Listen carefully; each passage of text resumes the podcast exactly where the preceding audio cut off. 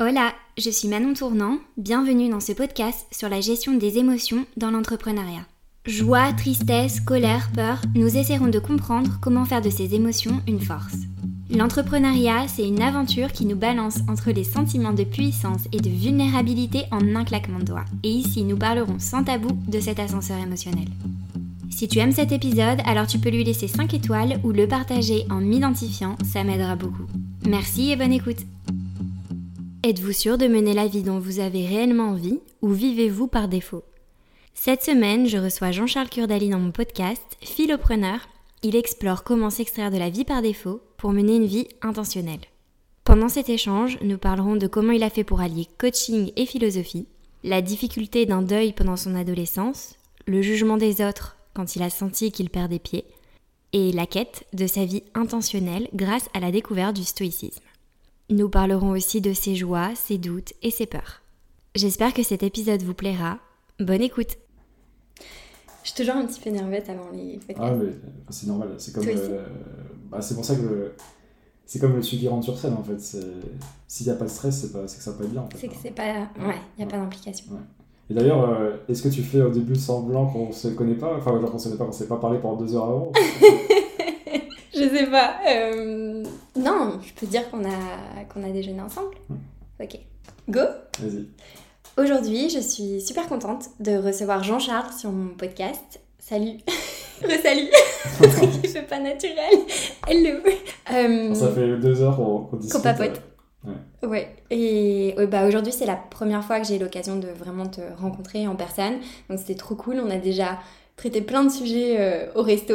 Qu'on aurait pu enregistrer. Qu'on aurait pu enregistrer. Ouais. Euh, est-ce que tu pourrais te présenter pour euh, les personnes qui ne te connaissent pas? Oui, alors, comment on se C'est toujours la question simple et, difficile. Jean-Charles Curdali, j'ai 31 ans. je me définis aujourd'hui, je dirais, plus par ce que je fais, par comment me définir Je vais plutôt dire que je suis quelqu'un qui, qui lit énormément, qui, euh, qui a eu un parcours de vie qui l'a amené dans différentes directions, mais avec une constante qui est euh, se poser des questions depuis que je suis tout petit. Et comme je te disais en off, c'est euh, j'essaie de garder, ou j'ai retrouvé, je pense, cette, cet art de l'étonnement, du questionnement que, que, chérissent beaucoup les, les, philosophes que, que, j'aime beaucoup, que, je, je, fréquente via des livres et des rencontres. Et, euh, du coup, je pense que c'est ça qui me définit. C'est vraiment déjà quelqu'un que je suis quelqu'un qui, qui, se questionne énormément, qui essaye de comprendre les choses et après de mettre en œuvre voilà, mes réflexions dans, dans le monde pour ma vie personnelle, pour mm. des choses que je peux créer pour d'autres. Et ça passe du coup par des journées où je lis beaucoup, j'essaye de, vivre aussi, parce qu'il ne faut pas rester que dans les, mm. livres, même si j'ai quand même cette tendance à bah, prioriser, enfin, comme étant introverti, plutôt le, euh, rester euh, plus seul qu'avec des gens, même si j'aime énormément passer le temps du monde aussi. Euh, et, du coup, ça se traduit donc, je par la lecture, l'écriture, euh, lancer des projets, créer du contenu, euh, étudier la philosophie, étudier plein de choses. Et, ouais, je pense que ça me définit bien plus que les activités professionnelles que je fais, les activités professionnelles. Si je conclue là-dessus, je fais du, coaching du coup pour, pour autant des, ce qu'on appelle des solopreneurs ou des dirigeants de start-up mais pas du tout sur du conseil, c'est vraiment sur euh, je pars de l'individu, mm. et comme j'aime bien dire, on part du principe que moi je ne sais rien, et qu'ensemble on va dialoguer et trouver des, des, solutions, des, explorer des pistes pour toi, pour ta vie personnelle, pour ta vie professionnelle, et, et ne prends pas du tout pour un consultant par rapport à des casquettes que j'aurais pu avoir dans le passé, notamment le passé de, de, de start-upper. oui. Euh, voilà, comme ça, mais ça me paraît L'ancienne vie. une vie ancienne qui, qui s'est arrêtée il y, a, il y a 4 ans. Et, euh, et, oui, parce que c'est vrai que souvent les gens vont, dans mon coaching, vont, confondre. En tout cas, il y en a qui vont conseiller que ça va plutôt du conseil, on va mm. chercher vraiment des réponses. Et moi, je préfère aller poser des questions et peut-être parfois donner mon, mon, point de vue. Mais, euh, mais j'aime beaucoup le dialogue, c'est ça que j'adore. Bah, je suis très content qu'on puisse discuter. Mm. La discussion était très cool déjà en, off. Euh, parce que c'est par le dialogue, en fait, je pense qu'on apprend et qu'on et qu'on progresse, qu'on va vers une forme de vérité, que ce soit la vérité pour le monde et nos vérités respectives. Donc euh, j'adore le dialogue. Et hum, c'est vrai qu'on s'est connus euh, via euh, l'activité de coaching, entre guillemets, parce que moi, quand je me suis lancée, j'essayais de me mettre en contact avec des personnes qui étaient déjà lancées dans cette activité. Donc toi, tu le faisais déjà. Et on a été mis en relation par, par d'autres personnes. Donc je trouve ça cool aujourd'hui de, bah, de me dire qu'il il y a quelqu'un qui fait une activité similaire aussi à la mienne et qui a des passions similaires, notamment la création de contenu et tout, et de pouvoir avoir le point de vue d'un coach, entre guillemets aussi, enfin pas entre guillemets, mais tu vois, d'un coach que j'en ai pas encore eu dans le podcast. Donc je suis très contente. j'ai dû, enfin, je définis pas, j'ai du mal à définir avec des, des labels. Mm même si c'est plus simple pour se positionner, se marketer, etc. Pour LinkedIn. la tagline LinkedIn. Oui. mais, euh, mais pour le coup, je n'ai jamais voulu spécialement être coach, euh, mais j'ai l'impression que j'ai toujours aimé euh, aider les, les gens. quand je rétrospectivement, tu vois, sur toute ma vie, depuis que je suis petit, en fait, j'ai toujours été attiré par avoir cette posture un peu soit de mentor, de conseiller ou de, de coach. Mm. Et, et, ça s'est fait un peu par manière très naturelle suite à ma création de contenu en fait, où j'ai eu des demandes de personnes pour diverses euh, types d'accompagnement. Ok. Et, et j'ai combiné ça avec mon amour pour la, bah, l'étude, la philosophie, euh, l'histoire, la sociologie. Et du coup, ça me permet, je me suis voilà, de, le coaching m'aide autant à réfléchir qu'à retransmettre aussi euh, des questionnements, des réflexions que je peux avoir dans mes, dans mes lectures de journée. Mmh, c'est tes clients qui t'aident en fait. je vous remercie, peut-être que c'est moi qui devrais les payer. oui mais des fois, je me dis pareil. à la fin d'une session, je me ah, dis. Faut pas, faut pas lire ça. Non. ça. je me dis qui c'est qui a le plus appris. je crois pas que ce soit mon client. Moi, je pense que c'est positif. C'est qu'on aime bien ce qu'on fait et que. Donc c'est sincère. C'est sincère. Voilà, J'espère qu'ils ne nous en voudront pas. Non, ça fait partie du jeu. Et hum, alors, je pose, euh, il y a deux questions un petit peu euh, mhm. que je pose à, tous mes invités. C'est pour toi, entreprendre, euh, ça veut dire quoi? Et pourquoi est-ce que tu as eu l'envie d'entreprendre? C'est les deux questions Alors, ça, c'est la première divisée en deux questions. Alors, moi, quand je entreprendre, j'ai envie de rajouter entreprendre sa vie. J'ai vraiment cette idée de l'entrepreneuriat, au final, au sens, ce serait lancer des projets, prendre des initiatives. Mhm.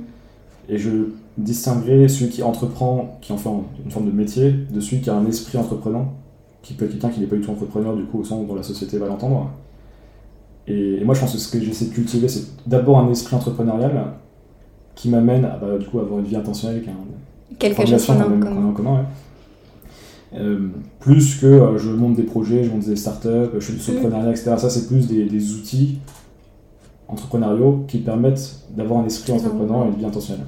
Donc euh, l'entrepreneuriat en tant que on va dire, métier, label est un outil. Et derrière, l'état d'esprit entrepreneurial qui est plutôt le, mode de vie et même l'esprit de vie, on pourrait dire, si je peux, mm. qu'on va essayer d'avoir. Et donc l'entrepreneuriat pour moi, c'est bah, c'est toute ma vie, mais plutôt l'esprit entrepreneurial plus que l'entrepreneuriat en tant que, métier encore. Et, et ça vient du. Bah, souvent, on, on, se construit beaucoup par euh, par des crises ou par des, oppositions à des situations qu'on n'accepte pas. Et moi, je pense que c'était, enfin, je suis sûr même, c'était à 15-16 ans, euh, euh, un, rejet au, niveau, au niveau de l'école, de ne plus mm. être intéressé, de trouver ça beaucoup trop lent, beaucoup trop. Enfin, voilà, je n'étais pas épanoui à, l'école. J'ai eu une, une, année difficile, alors j'en ai déjà parlé dans quelques interviews, mais c'est le sujet des émotions qu'on peut, on peut en discuter aussi ici. ma grand-mère qui est tombée malade, grave maladie, qui est décédée au bout d'un an. Et, euh, et, du coup, c'est une année qui m'a vraiment plombé, euh, vraiment émotionnellement, je sens. Ouais. Et, j'ai vu en fait en, en, un an à quel point tout pouvait changer dans ta vie, notamment la perception que les autres avaient de toi. Ouais. Quand tu commences à avoir des, moins bonnes notes à l'école, euh, donc les profs ils te jugent différemment. je commence à perdre au tennis, tu vois, des, des matchs que, que, je gagnais avant contre des, contre des adversaires que je battais précédemment. Donc il y avait plein de choses qui disaient que c'était plus difficile. Et, je pense que du coup, il y a eu ce, ce besoin de, de chercher des, des, pistes un petit peu pour euh, entreprendre ma vie et trouver des alternatives. Et, l'autre chose qui était importante pour moi au même moment, euh, c'était aussi euh, de voir que le chemin que me proposait la société, via notamment les adultes que je voyais autour de moi, mm. me paraissait monolique, j'ai envie de dire. Enfin, il y avait une seule possibilité, j'ai l'impression. moi qui ai grandi en plus pas à Paris, je pense peut-être pour moi parfois plus de choses. j'ai grandi à, Nancy, donc je voyais vraiment le bah, tu vas à l'école, enfin le truc standard, hein, tu fais tes études, tu as un travail, le prêt, etc. Ah, mais ça. Le fameux, qui, qui, peut être très bien, mais je pense qu'il est très bien une fois qu'on est OK avec le fait d'aller dans cette voie-là. Mm. Mais le problème, c'est que la plupart des gens ne le font pas consciemment, ils le font juste, ils suivent le chemin en fait qui est juste proposé, qui est balisé. Mm. Et c'est pas du tout un jugement, ce qu'on dit, on ne juge pas. En fait, je pense que si, on devrait juger quand même, mais juger en fait le fait que les gens se soient posé les questions et pas fait les détours nécessaires pour choisir un moment euh, cette voie-là si c'est celle qui leur correspond, ce qui mm. sera d'ailleurs certainement le cas. Oui, se dire mon kiff, c'est ma maison plein pied, Ouais. quoi. Mais, Ah, y a pas de euh, souci ouais, en fait. ouais. Mais, mais tu vois, c'est différent de dire il n'y a pas de souci, genre, euh, c'est souvent on dit, tout, on relativise tout, euh, ouais, je juge pas les choix des autres. Bah, ok, mais je juge pas, mais peut-être, c'est peut-être dommage quand même qu'on se questionne pas plus. Mm. Et si les gens se questionnaient, peut-être que ça serait moins euh, la norme, ça ouvrirait plus de chemins, plus d'alternatives, et donc, euh, bah voilà, après chacun fait son choix, mais avec des détours. J'aime bien parler de détours, Mm. et voilà, si, si je me marie à 35 ans, et si j'ai dit à 25 ans que je voulais pas me marier, on va me dire, ouais, mais t'avais dit il y a 10 ans tu te mariais pas, t'es pas cohérent. Bah non, mec. Ouais, j'ai changé, quoi. J'ai juste euh, fait un énorme détour et je suis arrivé au même point que toi, mais pour des raisons complètement différentes. Mm. Donc c'est ça, c'est encore une autre idée de la vie intentionnelle, je pense, Ouais. de faire des détours. Ouais, je pense aussi. De- D'explorer euh, plein de possibilités et de se dire, ok, euh, Mm. Si je vais là-dedans, bah, c'est justement intentionnellement et je sais pourquoi et je sais que ça me correspond. Et donc, tu dis que cette période a été compliquée pour toi, donc tu étais jeune Mm. et que tu as commencé là à te questionner sur ça, sur, euh, ok, c'est pas le. Il n'y a pas qu'un seul chemin. Et, euh, et donc, que du coup, bah, t'étais pas bien, que t'avais des mauvaises notes, que tu perds de tennis. et surtout que... de ma seconde, j'ai un bulletin dessus en troisième, je crois que j'ai 6 de moyenne. Ah, donc t'as redoublé. Ouais, j'ai Ouais. ma seconde, mais je suis dernier de la classe, hein, vraiment Ouais. littéralement, je, suis, je passe de, du mec à 12 ou 13 à, à 5-6 de moyenne. Hmm. Genre, mais c'est, même en faisant exprès, je pense que c'est dur d'avoir 6 de moyenne en seconde. Ouais, mais quand t'es. C'est là aussi que tu vois quand t'arrives. Enfin, forcément, on est plus jeune, mais que- à quel point les émotions, la mauvaise gestion des émotions, en tout cas l'incompréhension de tout ça peut euh, impacter toutes les sphères de notre vie. Mhm. Ouais, complètement. Mm. Et du coup, bah, t'as tous tes piliers qui, qui s'effritent. Ouais. Et moi, il y avait notamment bah, le, le sport était hyper important. Et c'est vrai qu'on on parle souvent de.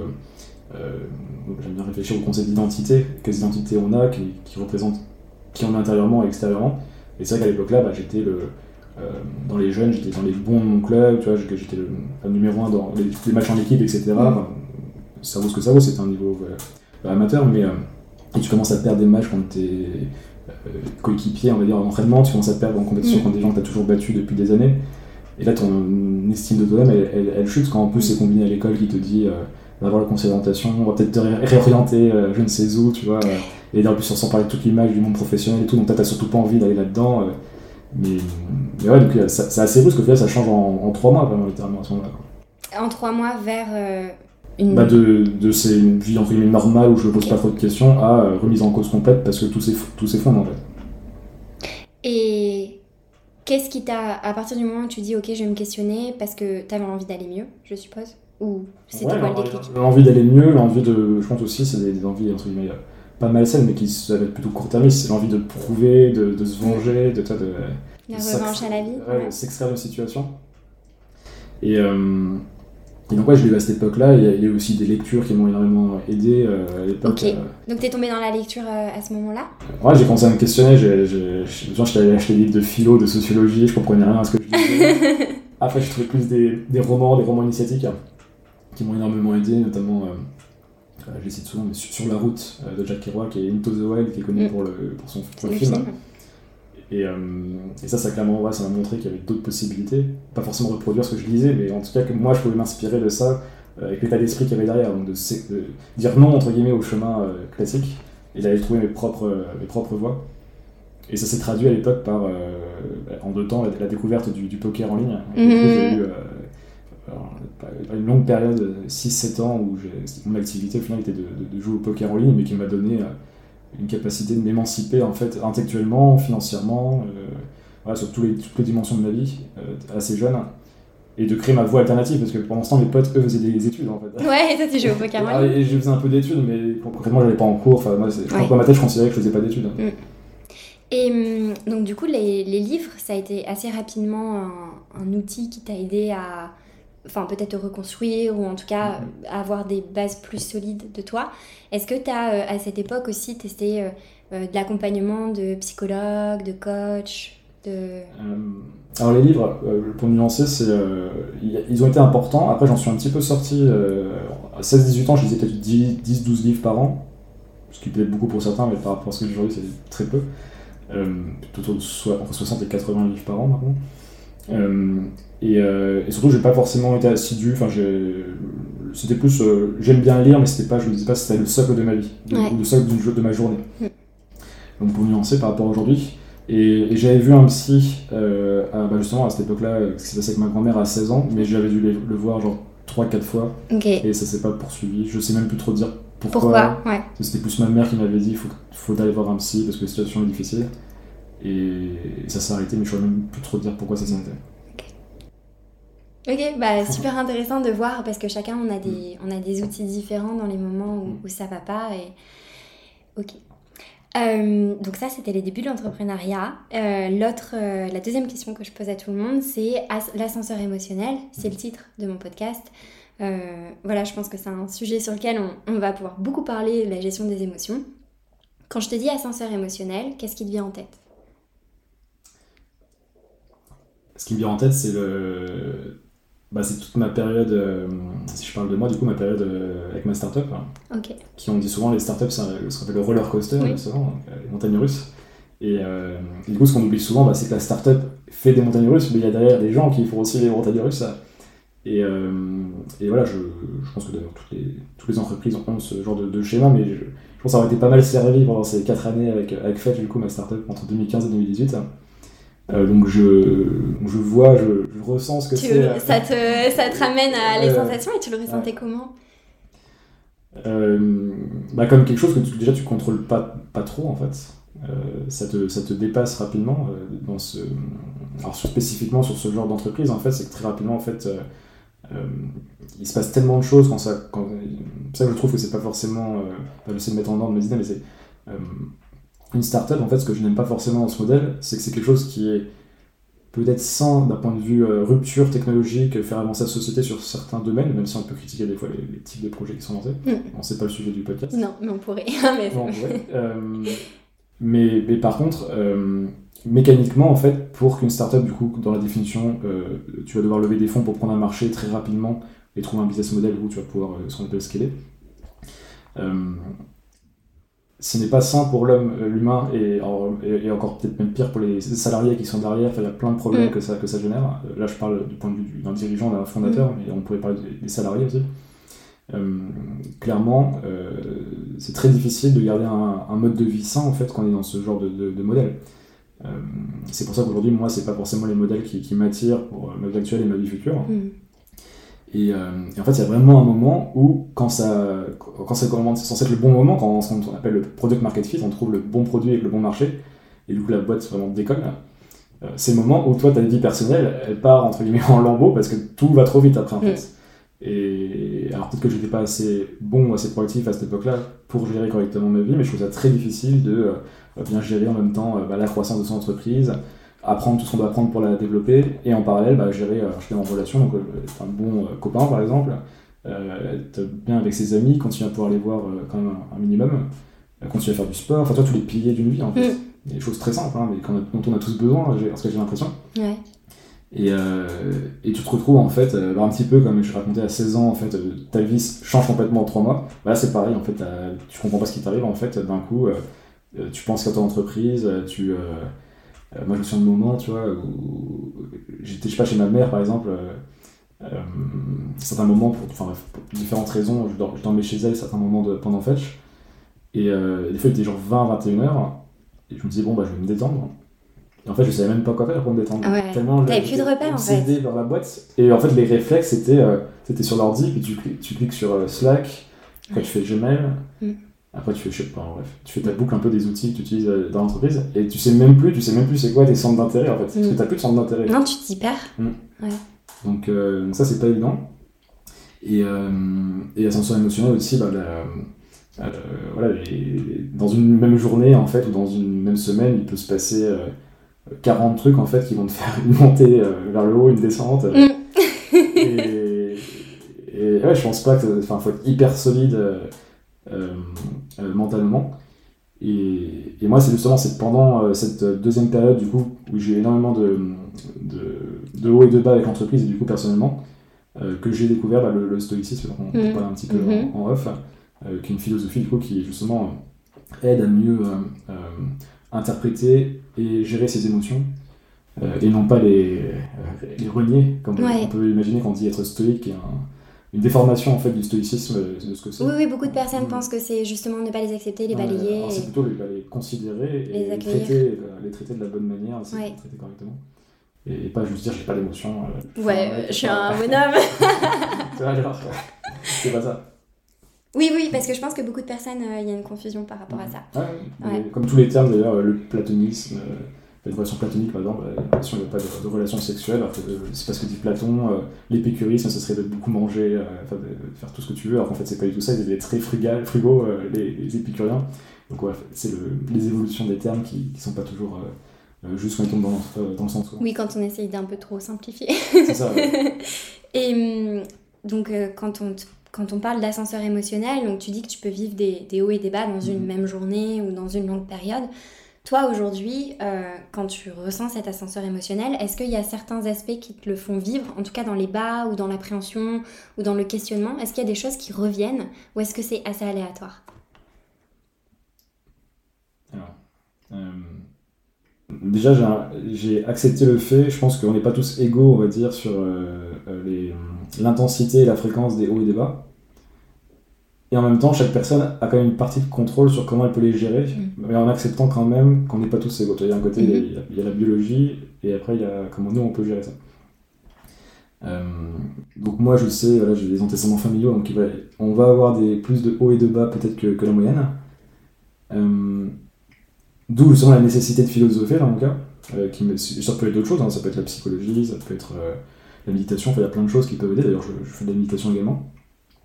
Mais ça me permet, notamment avec le, stoïcisme, euh, moi j'ai repéré que ce qui faisait que j'avais des fois des, des dômes, ça allait justement bah, les, les, pensées qui tournaient en boucle et qui n'étaient pas traitées. Et, en fait, ma représentation du monde à un, instant T, en fait, était. Bah, en fait, tout est Enfin, tout ce que je vis n'est que ma représentation du monde. En fait, on, est dans la même pièce, mais on ne voit même pas les mêmes choses au moment où on est dans la même pièce, tu vois. Euh, pour tout un tas de raisons. Et, euh, et moi, du coup, c'est vraiment ça, c'est de me dire, euh, des fois, bah, même quand je suis en, là, je vis en nomade depuis un an, je peux être pas tout seul à, quand j'étais à Budapest, je marche dans la rue, et puis en fait, je me prends la tête tout seul avec une des pensées qui tournent en boucle, et si je les traite pas, bah, ça peut durer 2-3 semaines, en fait, et, et, du coup, ça me plombe, on va dire, mon moral au, euh, Ta ligne, ouais. il, est, il est plutôt vers le bas.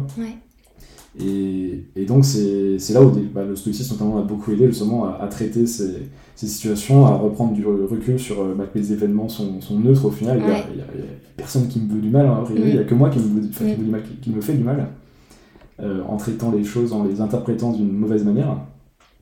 Et du coup, voilà, c'est de. En tout cas, moi, c'est comme ça que j'essaie de le faire. Je conçois tout comme neutre et que c'est mon interprétation qui va déterminer mon état d'esprit. Et du coup, j'ai tout intérêt, même des choses qui sont peut-être que je vais considérer quand même plutôt négatives, bah, essayer de voir s'il y a quand même de, à retirer de positif euh, euh, de ça. Et c'est un travail, du coup, j'essaye de bah, le plus vite possible, qu'il y ait moins d'écart entre le moment où ça part en vrille, on va dire, et le moment où je reprends le, le, on va dire, le contrôle, en tout cas l'ascendant un petit peu sur mes, mes pensées. Et tout ça, je me suis pas mal intéressé aussi euh, euh, aux thérapies cognitives comportementales qui sont euh, très inspirées notamment du stoïcisme, qui est du coup un, ce qu'on pourrait appeler un courant psychologique qui, qui, a été créé au, bah, au, siècle dernier, du coup c'est assez récent. D'ailleurs toute la psychologie date de la fin du 19e et du 20e. Euh, donc voilà, moi ça part vachement de ma interprétation de de mes, des événements autour de moi. Je pense que c'est ça qui, qui, a le plus d'impact pour me, justement, me faire un, une protection, on va dire, pour éviter d'avoir trop de, de haut et de bas.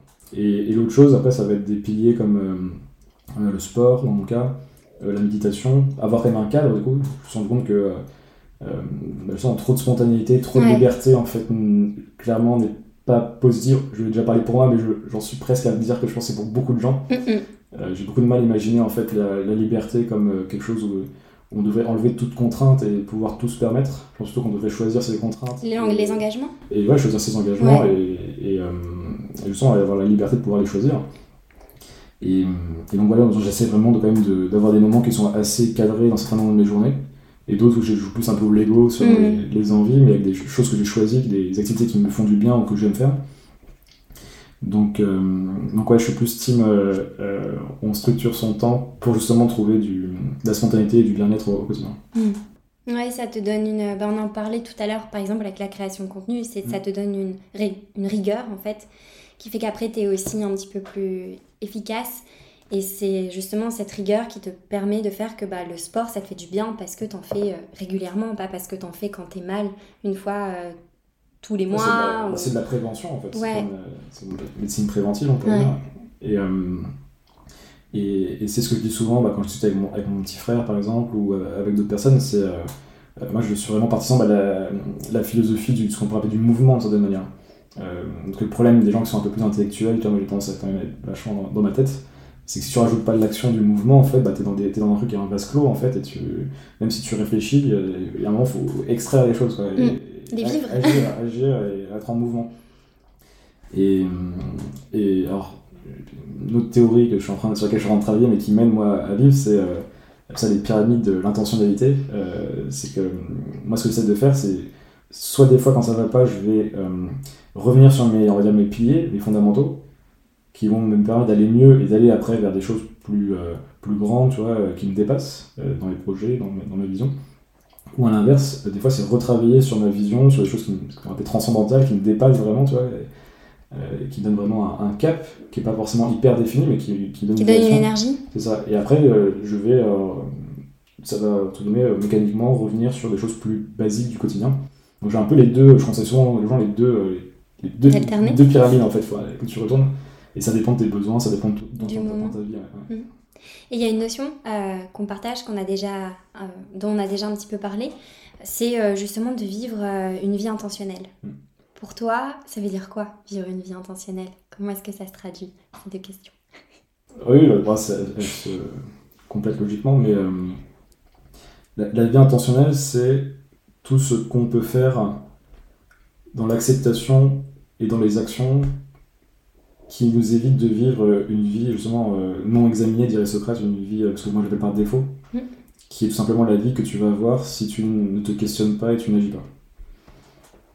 Donc euh, imagine, là on est dans une pièce, si tu n'avais pas une vie intentionnelle, la pièce se remplirait dans tous les cas, mais de plein de choses que tu n'aurais pas choisies. donc de tes traumatismes par exemple, de, donc ça c'est des choses comme plus liées à ton histoire ou à ta génétique disons, euh, les choses culturelles, donc les valeurs de notre temps, euh, ce qui est considéré comme les choses cool à faire, tu vois, passer du temps, je sais pas, sur Netflix, et encore, ça pourrait bien, mais encore ça, Netflix peut bien avec un détour qui te ramène à Netflix. Pas, pas le faire Netflix parce que tout le monde fait Netflix. Parce que tout le monde regarde Netflix, c'est ça. C'est ça, et c'est devenu un truc standard, tu vois, de se mettre Netflix and chill, tu vois, ce genre de. Ça, c'est hyper dangereux quand on a des expressions comme ça, faut les questionner, tu vois. C'est, ouais, c'est, c'est un comportement automatique. Bah, et puis, ça, parce qu'en fait, après, on pourrait développer, mais parce que socialement, après, c'est important, parce que le lendemain, il faut pouvoir en parler à la cafétéria, et ça permet aussi d'avoir un, lien social, donc il y a un intérêt. Le problème, c'est qu'on peut questionner voilà, une société qui tient socialement euh, à partir de ce genre de discussion. Est-ce que c'est ça qu'on a envie en fait? Comme les mêmes un peu sur euh, l'alcool, tu sais, euh, entre copines ou copains. de toute façon, tout, ce qui est un peu culturel, les mêmes, les, Netflix, etc., ça, a une utilité. Mais je pense que l'individu peut les questionner pour savoir est-ce que ça m'est utile à moi ou est-ce que c'est utile au, au bien, enfin au lien de la société. Et après, là, on peut passer encore beaucoup plus loin, mais on va sortir de l'objet du, podcast. Mais du coup, la vie intentionnelle, c'est ça, c'est vraiment, je la vois comme une. Euh, imagine un, spectre, et tu as d'un côté, tu as la, bah, la, vie par défaut, et l'autre, tu as la vie intentionnelle. Et du coup, chacun de nous, dans différents domaines de notre vie, on n'est jamais à 100% par défaut ou à 100% intentionnel.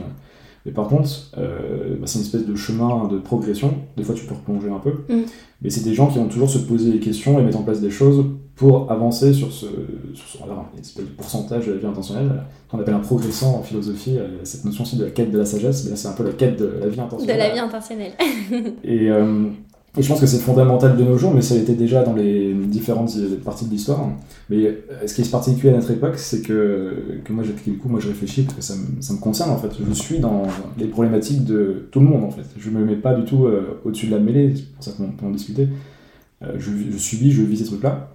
Euh, aujourd'hui, encore une fois, euh, si tu ne penses pas ta vie, en fait, bah, elle, est, pensée pour toi. Ta vie, mm. oui, tout est fait pour que ce soit assez facile quand même. Pour rappeler la société, euh, enfin sans une énergie marketing business, c'est la société de l'inbound, on pourrait dire. Mm.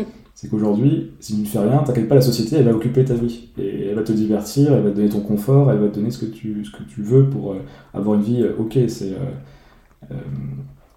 moi, je suis toujours, j'étais traumatisé par, enfin, en tout cas, c'est quelque chose qui m'a marqué, la lecture de, du meilleur des mondes de Aldous Huxley, qui est un, une dystopie, où euh, pour que les gens euh, saoulent pas trop les, le gouvernement, etc., ils leur donnent des drogues, ils appellent le soma, et, ce qui fait qu'ils sont contents de leurs conditions. Et chacun à son stade, à son rang, et, personne ne bouge, et personne ne questionne sa vie. Et aujourd'hui, on est un petit peu dans ça, on te donne ton Netflix, on te donne ta réalité virtuelle dans pas longtemps, Et moi, je veux aider les gens en m'aidant déjà moi. oui, parce qu'en fait, on s'aide nous hein, quand on fait ça. oui, on est faut, être on l'a dit avec les coachings. Ouais, complètement. Donc, non, mais c'est important parce que si on s'en foutait, bah, si ça ne concernait pas, bah, moi, je, moi je, je j'aurais peur de quelqu'un qui ne serait pas concerné de, de ce qu'il parle en fait. Oui. Bah, pourquoi t'en parles en fait? Ouais, l'argent du coup, ou faire, je sais pas quoi. Alors que là, si c'est une question imprimée de vie ou de mort pour la personne, enfin, une question très importante pour, son, pour sa vie personnelle, bah là, j'écoute plus. Quoi. Bah oui, il y a un réel intérêt à ce que la personne développe cette pensée mmh. ou ce questionnement euh, par rapport à tout ça. Mmh. Ok. Ah, si j'ai bien répondu à Bah oui, je sais pas s'il y a une bonne réponse, ah mais. Sur la vie intentionnelle, parce que c'est quelque chose aussi que. Euh, enfin, je pense que tu dois aussi rencontrer en coaching, euh, où. Euh, enfin, moi, je vois plein de clients se perdre un petit peu dans les objectifs, tu vois, de mm. plein d'objectifs. Et en fait, quand tu fais le tri dans la pensée des objectifs, tu te rends compte que les 10 objectifs qu'ils ont vont être drivés sur une intention de vie, euh, d'un mhm. besoin de se sentir en sécurité financièrement ou d'un besoin de se sentir libre, tu vois. Et je mhm. trouve que quand tu fais le tri entre tes objectifs et tes intentions, mhm. ça donne une ligne beaucoup plus long terme et moins frustrante que des objectifs euh, que tu vas euh, checker le retour sur investissement ou le temps et, créer un petit peu aussi tout ce stress et cette anxiété que ça peut générer. Ouais, et puis c'est de l'occupation parfois aussi. Quand tu as des objectifs, typiquement, euh, gagner, euh, enfin, ouais, avoir tant d'argent sur son compte en banque ou s'entreprise qui atteint tel résultat. Alors c'est important d'avoir des objectifs, mais euh, cette dimension d'attention, bah, je pense qu'on partage dans nos coachings respectifs et dans notre vie. C'est, je parle de ces deux choses en fait. Je dis l'intention est plus importante que l'objectif. Mm. on, a, on met des objectifs quand même pour être dans du concret, mais travaillons surtout sur ton, sur ton attention. Et effectivement, tu as très bien dit, on peut enlever plein d'objectifs peut-être. Mm. Et, c'est pas évident pour les gens, des fois, parce que tu leur enlèves un, quelque chose qu'ils pensaient qui était hyper important pour eux. Tu vois, ça peut être un statut social à atteindre, ça peut être un, un certain niveau de patrimoine.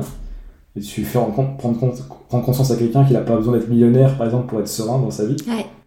Alors que souvent les gens se disent, bah, je serai tranquille quand je serai millionnaire. Mm. C'est le truc assez classique, à 30 ans, 1 million ou plus. Ouais. Bah ouais, mais t'as déjà parlé des millionnaires?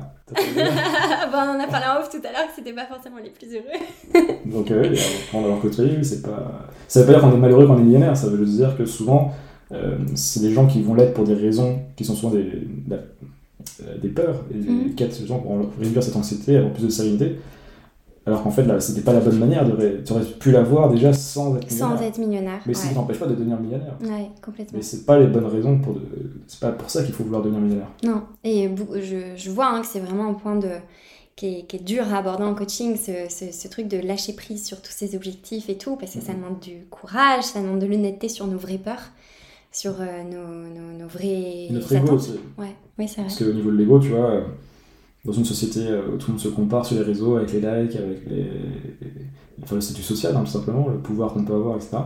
Euh, accepter par exemple que euh, ce qui m'importe vraiment n'est pas tant euh, d'avoir un énorme statut social, bah, c'est en cause des fois 25, 30, 40 ans de vie où tu as été éduqué avec cette idée qu'il fallait que tu atteignes un certain rang pour être heureux. Mmh. Bah, même, je trouve que quand tu te lances à ton compte, il y a même cette pression de dire, euh, tu sais, te lancer pas forcément pour être euh, riche, mais juste pour bah, décider de ce que tu vas faire dans ta journée, avoir du temps et gagner ce qui te suffit à toi. Mhm. Je trouve que même quand tu es comme ça et que tu es aligné, enfin, je sais pas si c'est ton cas, mais que tu es aligné avec ça de, ok, j'ai besoin de autant pour vivre super de façon confortable, pouvoir investir, tout ça, mais pas plus. Enfin, je sais pas si tu as un objectif, toi, en tête de chiffres. Non. Voilà, tu vois. Mais je trouve qu'il y a quand même cette... Euh, cette pression même euh, dans... minimum, il y a le fameux, euh, ce que tu as très bien dit en fait, euh, mm. jusqu'à combien il faut pour pouvoir vivre la vie que j'ai envie d'avoir en ce moment et, investir pour quand même préparer le, futur, hein, un minimum, mais sans être obsédé par la, croissance de mon chiffre d'affaires. Ouais, mm. ouais. Mais même ça, tu vois, je trouve que même si tu es au clair avec ça, des fois, juste en étant dans, dans, avec les gens ou dans le truc un petit peu de l'écosystème, de mm. l'entrepreneuriat et tout, c'est facile de, de, de, te remettre en question de mais mince, il faudrait que j'ai envie du million, que j'ai envie de ça, tu vois. Ouais, je pense qu'il faut plus, tu l'as bien dit fois, euh, partons de l'intention, euh, voyons les, les, projets qui nous tiennent à cœur. Des fois, il y a des projets qui aussi nécessitent d'avoir peut-être de l'argent. C'est moins souvent le cas que ce qu'on imagine, je pense. On peut être créatif et, et trouver des, montages financiers ou, ou euh, être plus intelligent dans la manière de structurer ces projets. Euh, je l'ai très bien vu, hein, les analogies avec les startups, on n'est jamais aussi bête que quand on a de l'argent quand on est une startup. Enfin, je, tout le monde ne sera pas d'accord avec ça, mais en marketing, avec ma startup, on a, le moment était le meilleur, c'est quand on n'avait pas d'argent. Mm. une fois qu'on a eu du cash, bah, on va sur les, les canaux payants qui sont très bien, si on les maîtrise correctement en tout cas. Mais, mais clairement, il y a une espèce de paresse intellectuelle, je de créativité qui était liée au fait d'avoir plus d'argent. Donc, ouais, j'ai l'impression que ça peut se traduire aussi dans, dans la vie parfois. Mm, mm. Et, de toute façon, voilà, c'est pour. Bien sûr qu'il faut un minimum pour des besoins physiques, physiologiques, etc. La pyramide de Maslow, euh, c'est important de la comprendre et de la, gravir. Euh, mais pour autant, voilà, tous les gens, voilà, tous les gens qui, sont, ont un certain niveau de, patrimoine en fait se rendent compte que c'est pas ça qui les rend heureux. Au bout d'un moment, bah, il faut se poser des questions. Et quand tu parles surtout avec des gens qui sont euh, à l'article de la mort, tu vois, qui, les fameuses études, des gens depuis 80, 90 ans qui te disent qu'est-ce qu'ils regrettent dans la vie, tu vois, bah, c'est plein de choses qu'ils ont fait passer trop de temps pour justement gagner de l'argent ou euh, euh, vivre selon les autres mm. et pas assez de temps pour vivre avec les autres ou pour les autres ou, euh, ou bah, être bien dans leur quotidien en fait. Mm. Donc les regrets sont jamais j'ai pas gagné assez d'argent, personne dit ça au moment de mourir. Parce que l'argent, en fait, on a peur, cette anxiété de l'argent, elle est surtout vendue parce qu'en fait, on ne sait pas quand on va mourir. Donc vu qu'on ne sait pas quand on va mourir, on a peur d'en manquer. Bah, on a peur d'en manquer parce qu'on se dit bah oui mais imagine je vis 80 ans et que à partir de 40 ans je gagne plus d'argent. Bah, je fais comment? Alors si on me disait, bah, tu gagnes, je sais pas, 3-4 000 euros par mois toute ta vie, euh, plein de gens diraient, bah, ok, c'est bon, je signe. Et vu que t'as pas cette garantie-là, bah, tu as peur, tu es anxieux. Tu et tu, tu, mets des conditions à ton bonheur hmm. futur et potentiel qui n'existent pas. t'es même pas sûr de vivre demain. Bah oui, c'est ça. et j'ai fait un post sur ça aujourd'hui de, de, de, vivre une vie à, conditionnelle, de je serai heureux quand, hmm. je serai épanoui quand. Et, ça rejoint ça, le, la différence entre nos intentions et nos objectifs. Et je serai bien dans ma peau quand j'aurai 5 kilos en moins. Et je serai heureux quand. Enfin, où je me sentirai en sécurité quand j'aurai X euh, mm. d'argent. Alors que, ouais, tu peux te rendre compte que ben, sans en avoir, déjà, tu peux te sentir en sécurité. Et que tout ça, c'est des illusions qui te donnent un sentiment de sécurité. Absolument. Bah, je nuancerais juste que je pense que quand on n'a pas du tout d'argent, on a d'autres problèmes quand même. Il, y a, un minimum. Tout, voilà. Mais voilà, on parle en partie du principe que les gens de quoi vivre. Ont un métier où ils peuvent vivre et voilà, qui vont peut-être aller chercher plus et se rendre compte que c'est ok d'aller chercher plus, mais il faut le faire pour les bonnes raisons. Mm, mm. Aujourd'hui, ton style de vie, euh, c'est quoi? Bon, je le sais en vrai parce que tu me l'as dit en off, mais pour les gens. C'est-à-dire mon style de vie. Euh, bah, comment est-ce que tu vis aujourd'hui? Donc, je sais que tu voyages un petit peu, mais que tu cherches quand même à être ancré, en tout cas, dans les lieux, euh, pas être dans la définition de digital nomade euh, Est-ce que je suis digital Est-ce que je suis nomade euh, C'est deux choses qu'on pourrait, euh, pourrait, attaquer. Euh, mon, mon, style de vie, c'était une phase transitoire que j'avais vraiment envie de vivre, qui était justement une période de nomadisme qui, qui, date en fait de mes 17 ans, notamment suite à Into the Well, qui m'avait donné vraiment des envies de liberté, de, lâcher les. Enfin, brûler les, les, euh, brûler les bateaux, entre guillemets, les dracars, euh, mhm. et, et, voir ce qui se passe, de plus avoir d'appartement, de quitter mon pays d'origine, la France du coup. Et, et, finalement, ma vingtaine a fait que, bah, avec ma start-up et tout, bah, je suis quand même resté beaucoup en France. Et j'ai pu, j'ai eu l'opportunité du coup euh, l'an dernier de commencer à, à, vivre ça et je m'étais dit je vais partir un, un, an et demi, deux ans, donc c'est ce que je, je, compte faire toujours aujourd'hui, ça fait un an que, que, je suis dans ce mode de vie. Et comme tu l'as dit, en fait, je, j'avais décidé dès le début de rester 3-4 mois dans chaque endroit où j'allais pour justement poser ma valise et m'habituer à la ville, rencontrer les, gens sur place euh, et créer mon quotidien que j'aime bien dans, chaque ville et pas que dans l'exploration, l'exploration et, et de pas, pas vivre ce que j'aime bien vivre au quotidien. Donc, euh, donc ce que j'appelle le nomadisme sédentaire, euh, qui est un pléonasme bizarre, mais, mais bon, c'est pas un, pas un oxymore Mais, mais donc je, je, vis comme ça et, mais c'est dans une phase transitoire où je, souhaite aller vers un mode de vie plus, on va dire, communautaire, où j'aimerais avoir les... Oui. je me suis rendu compte que bah, ça m'apportait plus vers des discussions et des rencontres fréquentes avec les gens que j'aime énormément, que, euh, intellectuellement, euh, amicalement, et avec qui j'ai envie de passer du temps, et avoir ces 10, 15, 20 personnes autour de moi, que à connaître des centaines de personnes ou des milliers de personnes de manière superficielle. Euh, même si ça aide voilà, d'un point de vue développement ses compétences sociales, notamment, il y a mm. plein de choses où c'est intéressant, tu peux gagner confiance en toi aussi. Mais, mais je tends vers ça maintenant. Mais j'avais déjà un peu en tête que c'était une phase de transition. Bon, après, tout dans la vie n'est pas.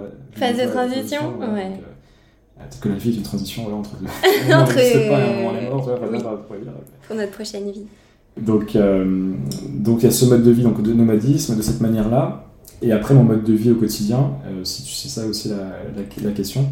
Euh, euh, donc je disais un peu tout à l'heure, j'aime quand même euh, structurer mon, mon temps de manière intentionnelle. J'essaye depuis quelques années, j'arrive maintenant bah, de me lever le plus en plus tôt possible parce que j'adore en fait avoir 2-3 heures le matin avant de commencer à tra- ouais, travailler. travailler, ouais. Donc je vais me lever vers 6 heures, je vais, j'ai plusieurs activités que je fais le matin, je fais de la, de la méditation, je fais du journaling, euh, journal de gratitude, un peu de mood, un peu d'écriture. Euh, euh, un jour sur deux, je vais courir euh, entre 5 et 10 km le, le matin.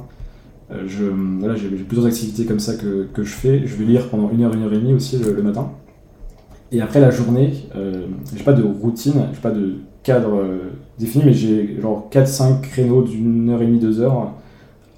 Et dedans, je mets les activités que j'aime bien, euh, que j'ai besoin de faire pour Mm. mes projets. Donc ça va être écriture, euh, bah, lecture encore, études. Je distingue lecture et études. Des fois, je fais études, c'est encore plus poussé que, que l'écriture. Je peux passer des fois euh, une heure sur, je sais pas, sur quatre pages pour essayer de comprendre un truc vraiment et prendre des notes dessus. Mm, mm. Euh, des coachings et des discussions, de la marche, marcher, marcher, marcher. Ah, la marche, c'est méditatif. hein. c'est méditatif. Mm. Euh, des fois, je marche et je fais des coachings en même temps. Je fais beaucoup de coaching euh, Au téléphone. ouais. Euh, donc voilà, c'est un peu les 4-5 activités que, que je fais dans l'air qui sont un peu les cercles, mais que je- qui peuvent bouger un petit peu dans ma, dans ma journée. Même si l'écriture, c'est quand même bien plus souvent le matin. Et les coachings l'après-midi. Et, et le soir, bah, après, c'est c'est variable, ça dépend un petit peu de mon état d'esprit, mais, mais si je veux vivre une vie quand même plus structurée, cadrée à certains moments pour vraiment me, me recentrer, je vais, euh, bah, je vais sortir, avoir des, des gens dehors, peut-être au début de soirée, ou tout seul, et puis me divertir. euh, voilà, c'est comme tout le monde, j'ai besoin de. Bah, j'ai mes chaînes YouTube que j'aime bien. euh, j'ai besoin de la dopamine un petit peu. quand Bah ouais, vraiment, forcément, on n'est pas des robots. pas un robot. Mais euh, et, euh, et après j'aime bien finir la journée avec euh, avec euh, du journaling, mais j'ai toute une liste de questions que j'aime bien me poser. Alors des fois c'est des questions qui sont je sais que j'ai besoin de me la poser en ce moment, elle est assez spécifique, ou des fois c'est des questions un peu générales que je peux me poser n'importe quand, mais qui sont des bons points de départ. euh, Tu peux donner des euh, exemples?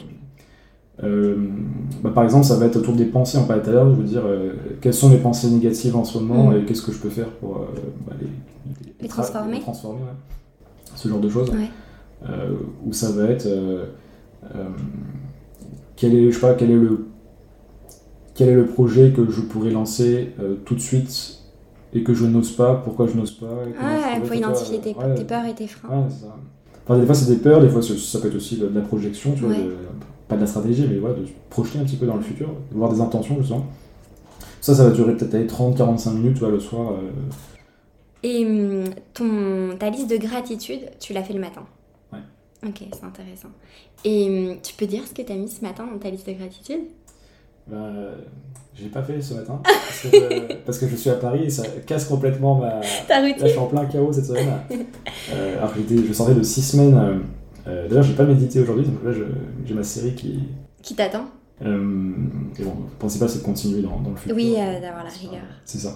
Mais, euh, mais, mais souvent, ce que j'ai remarqué, par exemple, euh, pour répondre à une autre question, mais qui répond à- en partie à ce que tu me dis, c'est je me suis rendu compte, grâce au journal de gratitude, des choses qui étaient vraiment importantes Et pour ouais. moi. C'est ça qui est intéressant. C'est trop bien avec le journal de gratitude. et- et moi, j'ai remarqué que c'est souvent le premier truc qui me vient, c'est une discussion que j'ai eu la veille. Donc, par exemple, demain, je pense qu'on pourrait avoir notre discussion, tu vois, euh, genre trop cool, hier avec Manon, euh, hier avec Manon, euh, discussion, podcast, etc. Et, et c'est là où je me rends compte que bah, les, di- les dialogues, les discussions, c'est ce que ce C'est important. le plus. ouais. Ouais, et t'en as fait ton métier. Et j'en ai fait mon métier, on peut dire. Et t'as quoi d'autre? Euh, je sers de l'eau. Ah, on a dit, on laisse tout dans le, Oui. bien. Euh, ce qui va arriver aussi, ça va être euh, soit des fois des, prendre conscience, par exemple, ce que j'ai pu mettre beaucoup récemment, c'est euh, la chance que j'ai de pouvoir. euh, euh, bah, là, c'était de vivre à Istanbul, par exemple, pendant trois mois. Me dire, voilà, j'ai la chance. Et de prendre conscience derrière pourquoi j'ai cette chance-là. Bah, je suis la chance d'être né euh, français, donc ça va être quand même vachement bien pour euh, euh, bah, d'avoir un bon environnement pour pouvoir faire des. Alors pour moi, pas des études longues, mais en tout cas d'avoir un environnement sain pour pouvoir. Mm. grandir. Alors, les Français, il faudrait même catégoriser parce que tous les Français n'ont pas cette chance-là, mais en tout cas, voilà, Toi, tu l'as j'ai pu euh, euh, euh, être aidé et, ensuite prendre mes responsabilités pour aller vers une vie qui permet d'être nomade ou d'être entrepreneur ou que sais-je. Mais, mais voilà, d'avoir conscience de ça. Ça peut être aussi bah, même vis-à-vis de moi, des fois des trucs, genre me remercier, dire voilà, tu te... c'est pas toujours facile, on t'arrive mm. quand même toujours à, te... Mm. rebondir, à, te bouger, à, même les moments difficiles, tu arrives à, t'en sortir, tu te rends compte que voilà, ça arrivé euh, plusieurs fois, mais à chaque fois tu as réussi à, dépasser ça. Euh, donc il peut y avoir ça, il peut y avoir euh, la chance que j'ai. ouais, bah, c'est souvent, je ramener aux gens, en final, d'avoir mon frère avec qui je peux parler, de rencontrer mm. de nouvelles personnes de d'avoir des gens qui me suivent tu vois pour ce que je pense tu vois mmh, pour qui tu es c'est un truc qui était difficile à comprendre pour moi au début tu vois vu que j'ai construit un peu même mais j'ai pas vraiment de ligne édito claire euh, pendant très longtemps en tout cas dans mes contenus et en fait les gens sont vraiment venus par rapport à ce que je partageais je partageais vraiment mes pensées ça s'appelle dans la tête tous mes trucs bah oui c'est dans la tête. de c'est un peu d'un donc ça part vraiment de moi. Et du coup ouais, j'ai de la gratitude la reconnaissance pour, euh, pour ça Oh bah c'est déjà pas mal. Mais c'est ça le, pouvoir des, des, listes de, de gratitude, c'est que des fois, bah pareil, on se fait des bucket lists ou des listes mm. d'objectifs et tout. Mm. Et quand on se rend compte tous les jours de ce qui en fait nous apporte de la satisfaction, je trouve que c'est un bon moyen d'établir un journal de bord et de refixer des intentions et de mm. réajuster des fois, tu vois. Parce que il y en a qui peuvent évoluer aussi. Enfin... Alors toi, moi c'est plus le soir, ça. Dans mon autre journal, euh, je suis plus dans le présent et le passé dans mon journal de gratitude au fait dans ce que j'ai dit des choses qui me sont arrivées ou que je, dont j'ai conscience maintenant. Et les réajustements, les intentions euh, réactualisées, ça va plus être le, euh, soir ou le week-end. Mm. Euh, tous les dimanches, je fais une revue de ma semaine et, je planifie en tout cas les intentions de la semaine suivante. Et ça, c'est un exercice que j'adore. Souvent, j'ai deux choses le dimanche, j'écris ma newsletter. café et, et, aussi au café, dans, des fois dans un autre café, je fais ma, bah, ma review de ma semaine planification de la. Il faudra qu'on passe un dimanche ensemble. tu l'envoies le dimanche, ta newsletter Non, le lundi, mais je l'écris le dimanche pour, l'éditer le lundi. Avec, euh, je fais en deux temps. En fait. Euh, donc là, on a parlé de la, de la gratitude et euh, bah, ce qui t'apporte de la joie dans ton quotidien. Et si je te pose la question, mais par rapport à ce qui te fait peur ou ce qui peut te rendre triste, est-ce que tu as des sujets qui reviennent? Ce qui me fait peur? Ouais, c'est quoi tes plus grandes peurs? C'est la peur du. c'est celui du philosophe, c'est le rapport à la mort, je pense que c'est la, peur de. la métapeur, comme on, parlait un petit peu avec Ulysse, Ulysse Lubin, du coup, je connais très bien. Et, euh, et je me rends compte que ça peut m'arriver parfois, euh, alors que Montaigne disait philosopher, ça apprendre à mourir, justement, c'est le côté d'arriver à cette, cette sérénité en fait où la mort n'est plus, n'est plus parce que la mort n'est pas, euh, parce qu'en fait bah, sait pas, tout le monde a parlé de la mort, mais on sait pas ce que c'est la mort, parce que personne n'a vécu la mort. Et c'est un dire qu'on ne serait pas forcément. D'ailleurs, peut-être que tu ne serais pas d'accord euh, sur ça, parce que si, je sais pas, tu as plusieurs vies, potentiellement la vie d'après. Mais si tu considères que tu n'as que cette vie-là, par exemple, bah, du coup, la mort d'après, la, enfin, la mort ne représente rien, parce qu'en fait, bah, c'est juste un. Il n'y a rien.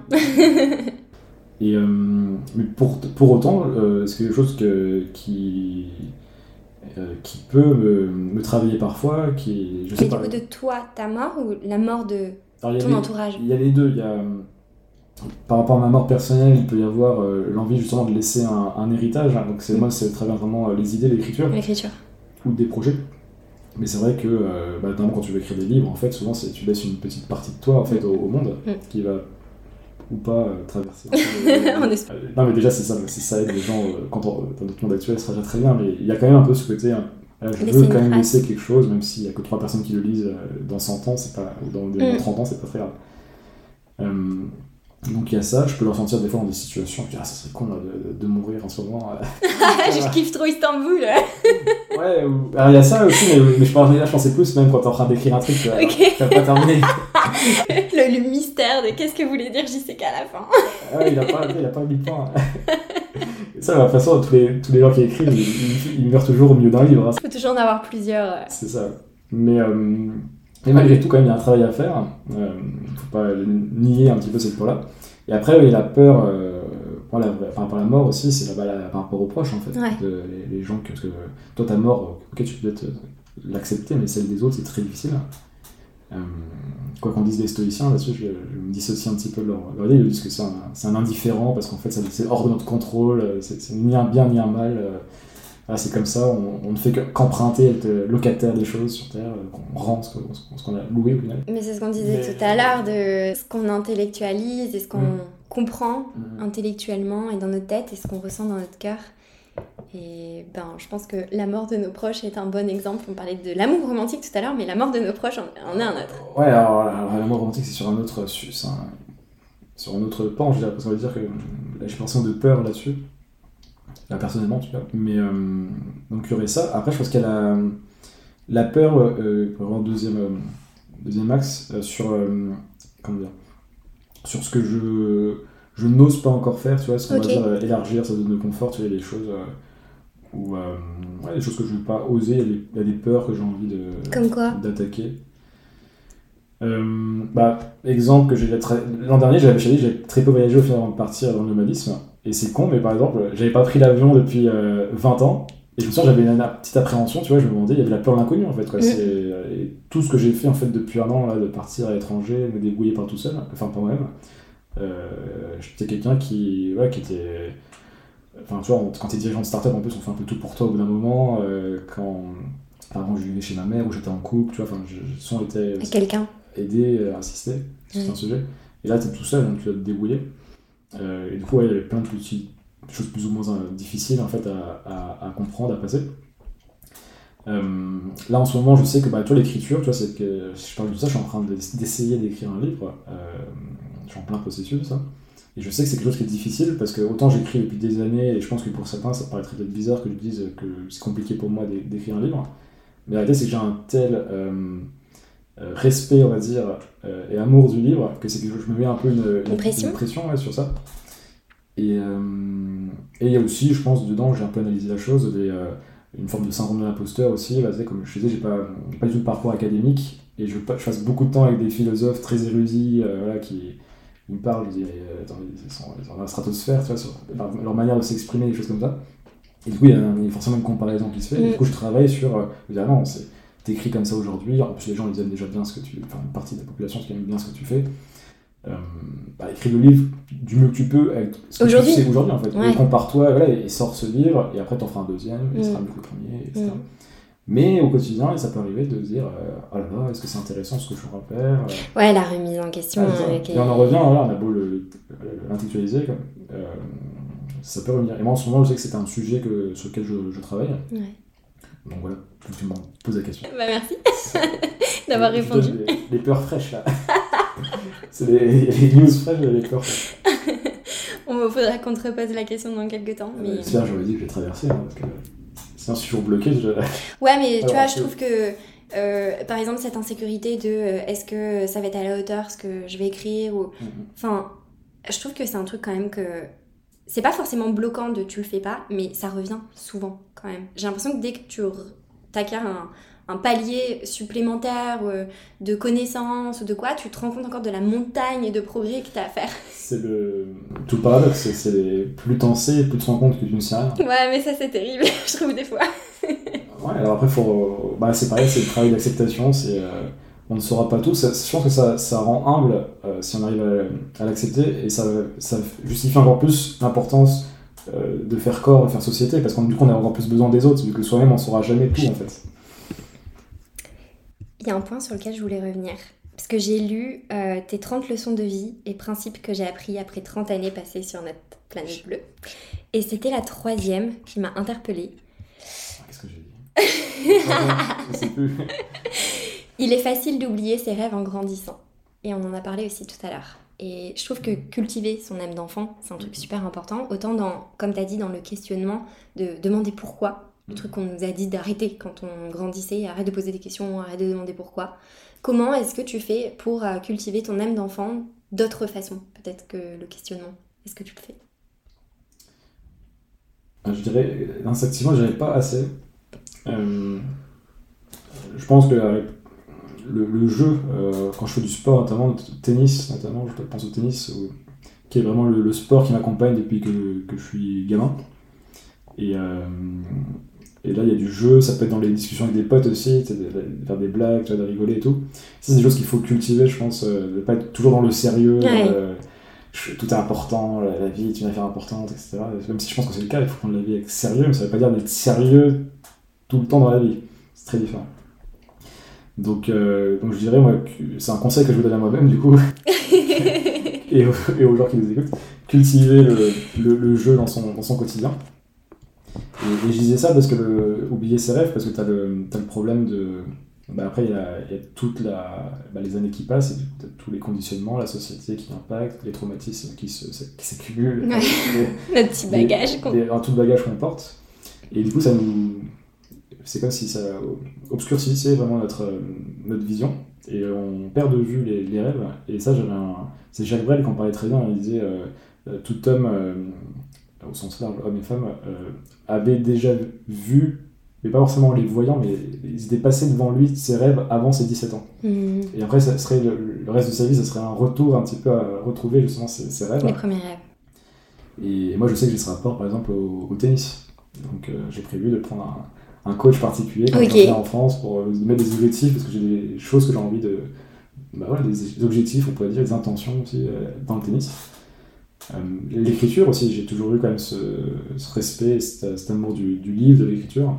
Euh, ça, c'est pas seulement depuis que je lis, en fait, j'ai toujours, toujours bien aimé le goût à ça. Ouais, l'objet libre. Hmm. Euh, je te propose qu'on. Attends, je regarde mes notes. Je te propose qu'on passe au jeu des questions. Passons aux questions. Euh, et avant, j'ai Ulysse, quand je lui ai dit que je t'invitais dans mon podcast, qui m'a donné une question à te poser. Ah ouais, on est... Je sais pas pourquoi il voulait te la poser, mais c'est crois-tu en l'amitié homme-femme? Hmm. Hmm.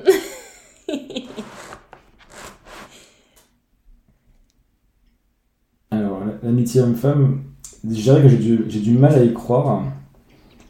Euh, pas de manière absolue, mais de manière. Euh,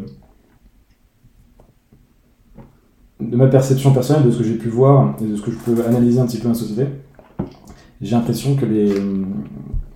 Il y a une différence, on va dire, entre les, hommes et les femmes. J'ai remarqué que les, femmes souvent croyaient en l'amitié homme-femme. Ouais. Et quand tu parles aux hommes de manière très. Enfin, euh, dans un cadre privé, tu vois, de manière plus cash, plus. Plus cash, j'arrive à les... enfin, du coup, j'arrive à faire dire des choses aux gens dans les. Ouais. à force de questions. Sur tous les sujets, quasiment. Euh, souvent, c'est un truc de façade chez les, chez les hommes. Alors, je sais que ce ne sera pas forcément. Euh, c'est une opinion impopulaire, comme on dirait, mm-hmm. euh, encore plus dans notre société actuelle. Mais j'ai l'impression qu'il y a une, espèce d'asymétrie, tu vois. Il y a les... Parce que moi, je crois vraiment qu'il y a voilà, des, des, des choses qui sont bah, biologiques, on va dire. Il y a la nature et puis il y a, bah, la culture. Et. Et, du coup, voilà, il y a tout un, un environnement en fait qui, qui, qui crée des relations hommes-femmes. En fait, il y a des dynamiques qui sont créées, donc euh, qu'on peut comprendre à travers l'évolution et qu'on peut comprendre à travers la culture. Et, euh, et donc, de ma perception, j'ai l'impression que la femme en fait est, plus doit plus en fait refuser euh, les demandes des hommes. Elles en ont beaucoup plus. Et les hommes, eux, sont toujours plus dans la, dans la recherche, la demande euh, sachant que, alors ça c'est peut-être décrit, enfin, ou décrié par certains, mais moi j'ai tendance à, à, prendre ça un peu comme axiome, comme base un petit peu de la perception des, des rapports hommes-femmes, c'est que l'homme a plus tendance à être ce qu'on appelle polygame, qui est en fait, euh, bah, du coup, ce qu'on appelle dans le polyamour, par exemple, la, polygamie. Donc lui a intérêt, tu vois, stratégiquement, en fait, à, à, avoir plusieurs femmes, ou pouvoir, on va dire, faire des enfants à plusieurs femmes potentiellement. Euh, pour, pour la survie, sa survie de ces gènes. Mhm. Et la femme, elle, est ce qu'on appelle plutôt hypergame, qui est quelque chose qui, plutôt, je, je vais avoir une relation plutôt, plutôt de monogamie, mais avec un homme qui permettra d'avoir euh, euh, la meilleure progéniture, on peut dire ça. Et donc ça, c'est une thèse évolutionniste. Ça, elle peut être décriée. Moi, je considère que c'est une thèse qui, qui se vaut, j'ai mhm. l'impression que dans le réel, j'ai l'impression de, de, la constater. Ok, mais de la constater par toi aussi? Euh, alors, la, la constater de par moi, de par mes amis, des gens avec qui je discute, mm. Et des filles avec qui j'ai pu en parler aussi. Ok. Parce que aussi, alors, euh, un truc que je sais faire aussi, c'est. Euh, Il dit sans sourire, vous voyez pas, mais. c'est poser des questions euh, sans avoir l'impression de les poser à, certaines femmes, en fait, et différentes catégories d'âge aussi, et, de. Mais. Non, mais c'est hyper intéressant parce qu'en fait, en fait on en a parlé pendant longtemps tout à l'heure, c'est un sujet qui est tellement euh, euh, majeur un peu dans la vie d'une personne et euh, au niveau sociétal aujourd'hui, il y a tellement de conflits et de incompréhension entre les hommes et les femmes. On va partir dans les délires, la masculinité toxique, le féminisme, les gens qui n'aiment pas le féminisme, etc. Et en fait, il y a vraiment une compréhension, il faut reprendre, bah, les gens philosopher, prendre du recul par rapport à ça. Et donc moi j'ai tendance que naturellement en fait c'est difficile parce qu'il y a une espèce d'hypocrisie je trouve et beaucoup d'hommes et j'ai pu en faire partie mais maintenant j'en fais plus parce que je parce que je entre guillemets, je, bah, je en tout cas j'ai cette base de connaissances sur laquelle je m'appuie mais bah, sais, on ce qu'on appelle pour les, pour les relations ce qu'on appelle la friend zone en fait Mm. et en fait énormément d'hommes en fait tournent autour de certaines femmes ils sont toujours et en fait sont c'est une amitié mais c'est une amitié Dans l'espoir? Ouais, c'est dans l'espoir. Et moi, en fait, je connais des dizaines, voire des centaines de gars, en fait, qui, qui sont dans ces situations-là. Ok. Et, et c'est un truc, en fait, que les... euh, c'est difficile quand on est une femme, je trouve. Et là, je pense du point de vue masculin, il y a des choses, évidemment, du point de vue féminin aussi, qui sont très difficiles à gérer. Euh, je pense qu'il y a quand même, naturellement, en fait, où il y a pas, la femme n'a pas forcément d'intérêt, en fait, à, des fois, à clarifier même la situation avec, avec- un homme, tu vois. Il y a, bah, tu vas avoir, je sais pas... euh, 7, 8, 9, 10 mecs tu vois, qui vont te parler sur WhatsApp et c'est pas, et c'est pas gênant en fait, tu vois, c'est pas sans, sans dire qu'on est en couple ou pas. Et c'est vrai, du coup, du coup, je trouve que la notion d'amitié n'est pas la même chez les, hommes que chez les femmes. J'ai l'impression que certains hommes, pas tous hein, bien sûr, mais il y a de mes discussions, encore une fois, et de ce que j'ai lu et appris, il y a une espèce d'hypocrisie un petit peu de, chez les hommes, et une petite hypocrisie chez les femmes qui est souvent qui est inconsciente d'ailleurs, qui crée une dynamique un peu, euh, moi je trouve un peu malsaine des fois, où euh, euh, t'as un mec qui va pendant des années en fait bah, il se dira ah, peut-être qu'un jour elle voudra bien. Euh, la fille le sait mais l'a oublié ou la fille ne sait pas mais elle s'en doute mais enfin c'est un peu Ouais, c'est un peu en déni. et, et en vrai voilà je, on dit on pas je sais pas ce que comment réagir à ça mais euh, moi je connais plein de filles qui m'ont dit euh, et j'ai encore eu une discussion il y a trois semaines avec une fille en Turquie une turque euh, et euh, elle me l'a dit cash parce que j'ai réussi à lui, à lui tirer un peu les verres Ok, vois, elle t'a dit quoi bah justement, je lui ai demandé quand tu quand as des euh, je lui ai demandé des fois enfin, voilà, comment, quand elle était en couple, si elle avait quand même des mecs autour d'elle, euh, qui, mais, qu'elle ne demandait rien en fait, c'est juste qu'il y a toujours des gens qui lui envoient des MP, qui lui qui, Ouais. ou quand elle n'est pas en couple. Et, et je lui ai demandé c'était quoi son intérêt de dire clairement à quelqu'un qu'elle n'était pas intéressée par, par lui. Elle disait bah j'ai pas trop d'intérêt en fait, parce que sinon je perds le, La- le- le potentiel le- Alors sur le potentiel, ou ce que la le mec m'apporte en fait, ça peut être euh, pas quelque chose d'intellectuel, tu vois, une, enfin, une relation en fait, Ouais. humaine.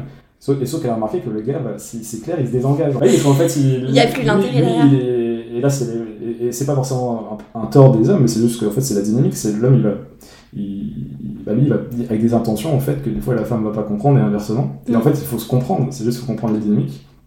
Et c'est ça, on parlait de marché, euh, un marché de l'amour. Le marché de l'amour, ouais. Euh, et, et c'est un marché il est difficile. Aujourd'hui, on n'a pas envie de parler. de- C'est des choses que, encore une fois, les gens n'aiment pas forcément entendre parce que le- on n'aime pas se dire qu'on est dans un marché sur des choses qui sont aussi. Alors qu'on l'est euh, clairement, hein. on-. Mais c'est un marché qui est beaucoup plus complexe que ce qu'on croit, en fait. C'est pas juste le marché en mode Tinder est un marché. C'est Tinder est un marché parce qu'il y a déjà un marché et toute une espèce de, De structure de qui est déjà structure faite. déjà, euh, et, et qui est basée, qui commence déjà bah, la préhistoire. Et en fait, on est juste euh, le fruit de l'histoire. Et on est, on est- on est des, Accélérée par euh, les applications. et là, c'est voilà, exacerbé par les, applications. Donc, ma, ma conclusion à, à ces questions, mais après, c'est intéressant si tu veux réagir, je sais pas selon ton, ton point de vue aussi par rapport au temps que tu as alloué à ça, mais j'ai j'ai l'impression voilà, qu'on n'a pas la même définition, on va dire, de l'amitié et les mêmes raisons, en fait, de chercher des amitiés entre les hommes et les femmes, et que, euh, et que comment dire, et que du coup, c'est ouais, c'est quelque chose qui est vraiment un non-dit un peu dans la société aujourd'hui. Et en fait, on le sait tous, tu vois, même je pense, même peut-être même entre femmes, vous, vous en parlez peut-être, ou non, je sais pas, mais je- en tout cas, entre hommes, c'est sûr que, euh, qu'ils sont prêts à en parler. En tout cas, j'ai euh, des, des dizaines et des dizaines de, de vérifications de ce que je De ça. On vient d'avoir un secret là. Ah, Euh, bah, bah, tu m'as demandé la question, bah, lui sera content. en vrai. Ouais. je, je, je crois en l'amitié homme-femme, justement quand c'est clair. Je pense que des fois, tu as besoin vraiment d'avoir une vraie discussion de on est amis, tu vois. Mhm. Et, euh, et voilà, et on s'apporte plein d'autres choses qui vont pas déboucher sur un potentiel, euh, une relation physique ou couple, enfin peu importe comment ça prend forme, mais vraiment le, le truc de l'amitié, de euh, échange, euh, fiabilité, tout ça. Mhm. Du coup, on, on- on passe à- aux, autres questions Bah, merci à Ulysse. Tiens. Alors, j'ai une que je vais la lire. Euh, tristesse, quand tu lis ce mot, qu'est-ce qui te vient en tête? Euh, hum, hum, hum. Euh, Je pense les, les décès de mes, de mes deux grands-parents, euh, ma grand-mère et mon grand-père qui est décédé six mois après. Et je pense que c'était les, les moments les plus durs de, de ma vie. Donc, euh, tristesse, euh, décès de mes grands-parents. Ouais, le départ des proches. On en revient, ouais, la... comment on va gérer la- le, le départ des proches. Et c'est ça qui est beau aussi, c'est qu'au final, bah, tu te rends compte que euh, on a cette chance quand même d'avoir des, euh, de pouvoir vivre des relations euh, hyper, hyper fortes avec des gens qu'on peut aimer. Mm. Et, et, c'est ça- pour donc, souviens-toi que tu vas mourir des, des stoïciens, j'essaie de l'avoir au, au quotidien, et c'est vrai que, comme tu veux dire, c'est aussi bien pour sa vie personnelle que la vie de, de ses entourages. Des autres. amis, ouais. Mm. Ok, merci. Faut pas les premiers. parce que- c'est-. Ah bah là, c'est encore joyeux. Si tu devais mourir demain, qu'est-ce que tu... est-ce que tu serais fier de ta vie que tu as, euh, de la vie que tu as vécue? Si je devais mourir demain. Alors réponse courte oui. Et après je peux détailler Oui. euh, une question, ce serait pas drôle. je dirais oui parce que je pense avoir. euh, je dis pas que j'ai accompli tout ce que j'avais envie d'accomplir, mais je pense que j'aurais jamais accompli tout ce que j'ai envie d'accomplir, de toute façon, ça je, je l'accepte. Euh, pour autant, euh, moi, je, de ce qui m'était possible de faire à chaque instant, en fait, j'ai l'impression d'a- d'avoir donné quand même, euh, pas toujours mon maximum, en tout cas le, le plus proche de ce que je pouvais me donner, enfin donner. Et, euh, et je trouve que j'ai déjà une, une vie plutôt, plutôt cool à, Plutôt aligné. Plutôt, plutôt aligné en Ouais. plus, ouais, parce que j'ai justement fait ce travail sur moi, cet effort à, à 15-16 ans de, de changer un peu de, de voie, d'aller sur une voie alternative. Euh, ça, je, on va dire, je, de- du respect pour moi-même, on va dire, de, même de l'amour, entre guillemets, enfin, de dire de, reconnaissance pour moi-même, Mm. je dirais plutôt, euh, d'avoir fait ces, ces choix-là. Et, euh, et aussi, je dirais, euh, de, et ça, c'est un truc qui est sans fin, c'est un jeu sans fin, un jeu infini, euh, c'est d'oser euh, faire des ruptures aussi par rapport à mes vies passées. Par exemple, je donne un exemple concret, là, de me mettre dans la philosophie et d'aller même au-delà même de la vie philosophique que j'ai, donc dans mon mode de vie, c'est même de, c'est de faire de la philosophie euh, pour un mec qui euh, est l'antithèse du, du milieu académique français, qui n'a pas mis les pieds à la fac, euh, qui n'a pas de, même pas de licence, on parle même pas de, enfin, pas de, de doctorat, on parle encore même pas de licence. Oui, vraiment. De... Enfin, rien ouais. du tout. hein. Ouais. Et, et avec toutes les peurs que ça peut générer, les trucs que je dois traverser, etc. Mais de me dire, bah voilà, tu y vas, parce qu'en fait, tu sens que c'est vers là que tu dois aller. Et c'est peut-être plus dur à court terme pour toi que peut-être pour d'autres s'ils faisaient la même chose, qui avaient fait plus le parcours qu'il fallait, entre guillemets. Ouais. Mais si c'est ce que tu dois faire et tu veux faire. Et que tu le ressens, en bah, fait. t'y vas, en fait. Ouais. Et les autres le ressentent aussi. Je pense pas qu'il y ait, enfin, y ait des personnes qui te, qui, qui te rem- qui remettent en question la qualité de ton travail ou de ton Oh. accompagnement euh, Pe- ça. Peut-être, alors l'accompagnement, j'ai pas ma connaissance, peut-être que si, mais euh, euh, quand t'écris, enfin, quand t'es public, de toute façon, à différentes échelles, t'as forcément des gens qui critiquent. Mais, euh, Ouais. mais j'ai l'impression que oui, je, je sais que ça sert des personnes, en tout cas, ce que, ce que je publie, parce que j'ai des retours toutes les semaines. qui- Ouais, ça, c'est cool. donc, ça, c'est bien. Ouais. Mhm. Bah écoute, je trouve que c'est une, une belle conclusion. Qu'est-ce que t'en penses? Bah, très bien. Euh, Bah je te remercie de t'être euh, livré avec euh, transparence. J'espère que bah, ça t'a plu.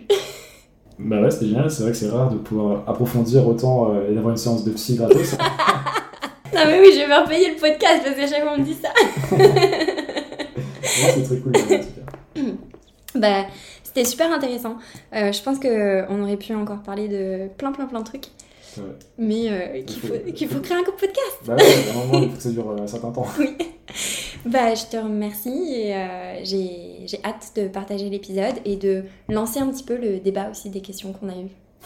Ça va avoir On verra ce que ça va donner. Merci. À très bientôt, ouais, salut. Si cet épisode vous a plu, vous pouvez lui laisser 5 étoiles ou me laisser un commentaire pour soutenir le podcast et les invités. Merci.